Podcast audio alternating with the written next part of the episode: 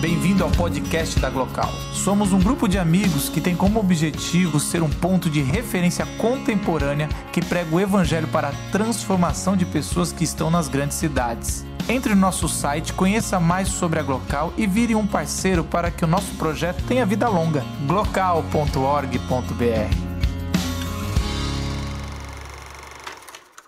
Coube a mim agora aterrizar um pouco sobre espiritualidade, porque é para isso que a gente também tem a Glocal, de fazer a nossa arte, falar um pouco de pacto social e aterrizar na espiritualidade em Jesus Cristo.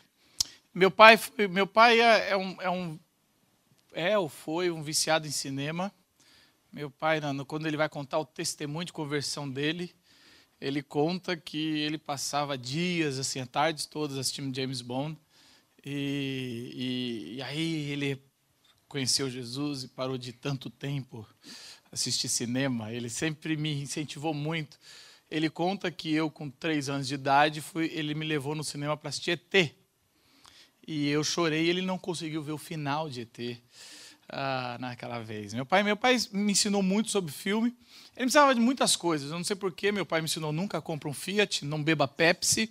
E, e aí ele me ensinou, olha, eram dois momentos lá na nossa casa, quando o Spielberg é, lançava um filme ou quando o Michael Jackson ia lançar um clipe. Era, era, era dois momentos que o cinema ou, ou a televisão ia, ia mudar é, a ordem, ia começar ia ser surpreendido, né? E eu lembro, para mim, para mim ET não, não lembro, né? Eu assisti depois, mas ET não marcou com três anos de idade. É, então eu lembro que o filme, o, o, filme realmente que, que mexeu comigo foi Indiana Jones. Indiana Jones é um filme que, cara, eu saía do cinema, aquilo era mexia muito com meu com, tudo e, e me marcou e me traumatizou. Eu não sei quantos de vocês assistiram na infância ou na adolescência aquele cara enfiando a mão no peito do outro e arrancando um coração vivo que batia aquilo lá e eu fiquei assim chocado ah, ou então até quando a, a arca da aliança é aberta, spoilers, e os caras são dissecados por espíritos não sei se é malignos ou divinos, eu acho que é divino, mas e aí para mim aquilo lá me traumatizou grandemente. O, o, a questão é que a gente é, é, tudo muito nostálgico quando a gente ouve falar de Spielberg e quando eu fui ler o briefing, quando a gente foi foi ver e a gente lógico que eu colocou esse tema por causa do, do, do, do jogador 1, né? esse presente que, que o Spielberg deu para os infantilizados por nostalgia. E a gente queria isso, a gente fala, chega de crescer, vamos voltar, me dá um presente aí, a gente quer um pouco a mais do que o Strange Things, né? A gente quer uma coisa mais. E ele deu esse presente aí, todo mundo. Eu não assisti, mas mas minha filha assistiu, cara, Silvio Santos. É, mas é um grande presente. E, e, esse negócio de nostalgia fez eu, eu refletir um pouco, porque a nostalgia é, é, ela, ela não é muito verdadeira, né? Essa saudade que a gente tem do passado, de um momento da infância, que na verdade é muito seletiva. A gente lembra, a gente tem nostalgia de, de coisas que foram boas mas as coisas que foram más você não lembra. Então a gente cria um mundo de fantasia que, que na verdade você, porque você é muito seletivo. Na verdade, quando a gente tem um trauma, o nosso cérebro corta isso da nossa lembrança muitas vezes e a gente só lembra das coisas boas. Por isso que tem gente que em tempos políticos uh, que claramente foram terríveis, eles querem lembrar só das coisas boas e, e, e outros momentos que a gente lembra da nossa, da nossa, do nosso passado, como esse negócio de nostalgia. Mais do que isso, a nostalgia, ela, ela, além de ela ser seletiva, ela é muitas vezes mentirosa. Eu, eu tenho amigos, eu tenho um amigo que eu já, eu já, é, eu já contei tantas, a gente já contou tantas histórias do nosso passado, porque a gente cresceu num acampamento e a gente aprontava muito, escondia o sino, é, eu lembro de uma vez que. Então, essa história eu não sei o quanto ela é verdadeira ou o quanto a gente já a gente já aumentou. E eu lembro que no meio, ah, para os meus vinte e poucos anos, a gente reuniu os amigos e a gente falava: eu não tenho compromisso com a verdade, eu tenho compromisso com o lúdico e com o humor. Então a gente contava essa história, mas na minha cabeça é muito claro, eu sei o lugar. Eu lembro que tinha um acampamento de aluguel e, e, era um acampamento de assembleianos e legal, mas era aqueles assembleanos que eram bem assim certinhos assim na, na, nas roupas. E lá tinha um lago e, e, tinha uma corda e a gente balançava aquela corda. Eu não sei porque eu estou contando essa história mas balançava a corda e não, não podia cair. Esse meu amigo ele foi balançou ele caiu no lago e o lago era e afundou e todo mundo ficou preocupado. Ele abaixou a calça dele embaixo do lago e só apoiou a bunda. E a gente chamava e o apelido dele ficou de baleia branca e as irmãs ficaram muito escandalizadas.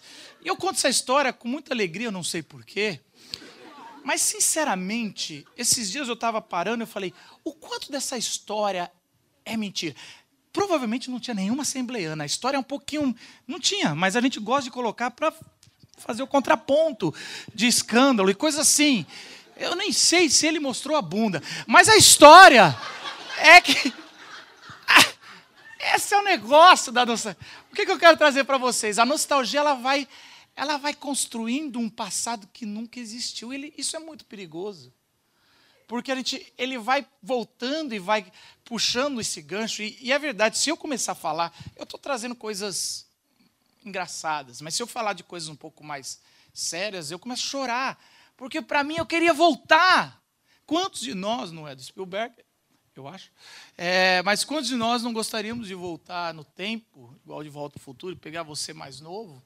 Ou outras coisas assim. É esse jeito que eu acho que a gente precisa entender que a nostalgia traz. E a nostalgia, na verdade, ele, ele, ele é muito menos das coisas que você viveu e muito mais de quem você era. Você era uma criança. A gente era uma criança a gente era inocente. E como é bom ser inocente. Como é bom ser inocente. Eu lembro quando a gente aprontava em casa, e raras vezes não era eu que fazia uma coisa e eu que não ia apanhar.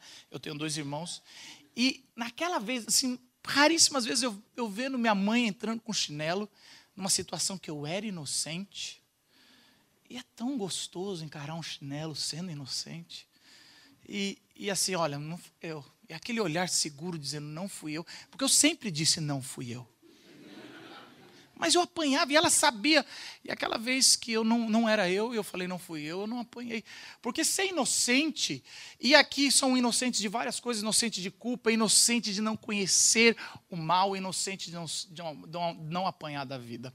É, eu, como pai, eu fico tentando educar o meu filho, porque criar é fácil, educar é muito difícil. Mas eu fico imaginando, às vezes, quando eu tirei a chupeta dele no sábado. E eu culpei o coelhinho da Páscoa. Porque se alguém tem que tem que ser culpado é, é, o coelhinho que nem existe. Então o coelhinho desceu com um balão de hélio, trouxe o ovo. Eu falei, para pegar o ovo, o coelhinho pediu sua chupeta. E subiu. E. Sabe, ele, ele levou a chupeta do meu filho. Eu gravei isso, eu posto depois. É muita sacanagem com o coelhinho. E meu filho brincou com, com um brinquedinho dentro do ovo. E logo depois, quando ele, chegou na hora de deitar, ele falou: Minha chupeta, e doeu aquilo lá. A inocência de uma criança entregando a chupeta. Como é difícil quando a gente cresce e a gente começa a perceber que, na verdade, o mundo doía. Essa nostalgia que a gente tem, essa volta, é, dessa, é, é de desse tempo onde a gente não tinha que armar a guarda, não tinha que pensar duas vezes, aonde a gente podia se relacionar com alguém sem, sem achar, será que tem segundos interesses? A gente poderia podia aproximar perto das meninas, né? E ninguém ficava. Ah! E a gente tinha né, nessa época de solteiro e tudo mais. Por que, que eu estou dizendo isso? Porque, para mim, é, no, no, âmbito espiritual é muito parecido. Nós. É, nós temos uma nostalgia existencial. Deus colocou, plantou a eternidade no ser humano. Todo ser humano foi feito para ser eterno. Todo ser humano foi. Deus plantou é, o relacionamento profundo, espiritual dentro de cada ser humano. E, e, e, de alguma forma, ou a Bíblia fala que a gente não tem mais isso. E, e isso está no DNA da gente porque dá uma, uma saudade de algo que a gente nunca viveu. Talvez Renato Russo tinha razão quando ele canta em Índios, essa saudade de tudo que ainda não, vivi, não vi, não vivi. Essa saudade que temos de algo que é estranho. E aí a gente cria uma nostalgia espiritual.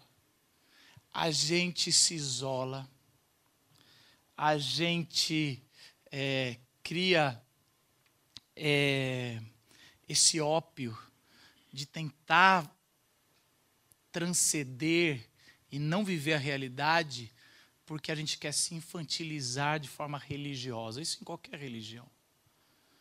É interessante que a figura, uma vez numa discussão entre interreligiosa, a figura que a mulher estava falando, e eu, eu lembro que era um líder que eu admiro, Batista, e ela falava assim: para mim Deus é, Ele quer me segurar no colo e ser como uma criança, segurar na minha mão para atravessar a rua. E aí esse, esse líder é, protestante, ele falou, para mim Deus, ele fala, você atravessa, ele, ele não quer me ver cada dia mais dependente dele, ele quer cada vez que eu pareça com ele e consiga andar com as minhas próprias pernas. Aí tem uma proposta que eu, que eu gostaria de trazer para vocês, é que a gente comece a sair dessa nostalgia religiosa infantilizadora, aonde a gente fica com pena da gente, de quem nós somos, aonde a gente quer ser mimado, aonde a gente quer ouvir só coisas que nos agradam espiritualmente, aonde a gente quer ser servido, porque quando a gente é criança, que é isso. A proposta do evangelho é uma proposta que pula de nostalgia para a esperança. A gente quer viver no passado, e a gente acabou de passar de uma Páscoa, que é interessante recordar, e é, isso que a gente recorda a cruz e a ressurreição, para quem é cristão. Mas o que Jesus está falando, ó, lembre disso enquanto eu não venho. O que move um ser humano na área espiritual não é nostalgia, é esperança de um futuro, uma esperança que se constrói. Eu construo a vinda de Deus para que Ele, quando chegue, Ele sinta que eu me preparei. Por que, que eu estou dizendo isso? Porque a gente. Meu pai sempre falava: nós temos que ler a Bíblia igual um diretor de cinema. Steven Spielberg. E eu acho que a nossa história, a nossa história é um, é um filme do Spielberg. Não é Scorsese. Eu não quero. Na boa. Na boa. Na boa. Espiritual, não. Eu acho que, acho que Deus ele é mais Spielberg e ele, e ele realmente ele fala: não quero nem que você viva no passado, nem se adapte do presente. Eu criei a sua história e muitos, a sua história só você e Deus sabe, mas ele criou a sua história para que você amadureça e vive uma esperança que se constrói. Por isso, é, Deus talvez, essa noite, Deus quer largar a tua mão e fala, atravessa a rua sozinho. Está na hora de uma maturidade espiritual. O final feliz, graças a Deus, Deus também é igual ao Spielberg, o Spielberg é igual a Deus, ele gosta de final feliz. Mas muitos de nós só vamos ver depois. Os mártires não viram aqui a esperança de que haverá uma vida eterna. E essa vida eterna é a presença de Deus. Então por que, que não vive hoje? Porque Deus está presente. Esse é o meu desafio para você. Eu queria convidar você a baixar sua cabeça. E a gente tem um momento. Se você não é cristão, você pode refletir, pode fazer o seu pensamento. Se você é cristão, faça a sua oração. E se você quer se conectar com Deus, independente de religião, você também pode fazer a sua oração a sua oração de que, Senhor, eu, eu, eu queria entender mais sobre isso. Me revela. Me revela, me encurta. Eu, eu vim aqui porque um amigo me trouxe. Adoro cinema. Mas a Glucal é mais que cinema. A Glucal traz essa espiritualidade de Cristo que eu acho que faz toda a diferença no nosso jeito de agir, nossa missão. Obrigado, Senhor, porque a criatividade, a beleza do que nós vemos, o cinema, como a gente gosta, Senhor, mas no fundo, no fundo, quando a gente traz o tema existência, a gente vê o paralelo tão claro. Que eu possa, que a gente possa, Senhor, dar um passo a mais.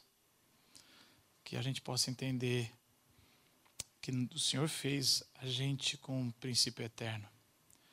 E por isso que a gente tem essa saudade, mas que isso vire esperança no coração de todos os que estão aqui. Amém.